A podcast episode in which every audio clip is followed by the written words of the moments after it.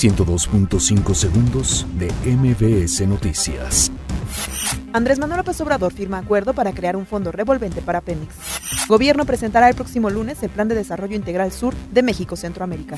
El Instituto Nacional de Migración reporta aumento en flujo de menores migrantes en México. El IMSS acusa que partidos políticos tienen anomalías en pagos de cuotas obrero-patronales. Localizan a una mujer sin vida en la central de abasto de la Ciudad de México. Campesinos de Hidalgo exigen planta tratadora de aguas residuales para riego. China aumentará aranceles por 60 mil millones de dólares a productos de Estados Unidos. Fiscalía sueca reabre caso de violación sexual contra Julian Assange. Fallece a los 97 años la actriz y cantante Doris Day. 102.5 segundos de MBS Noticias.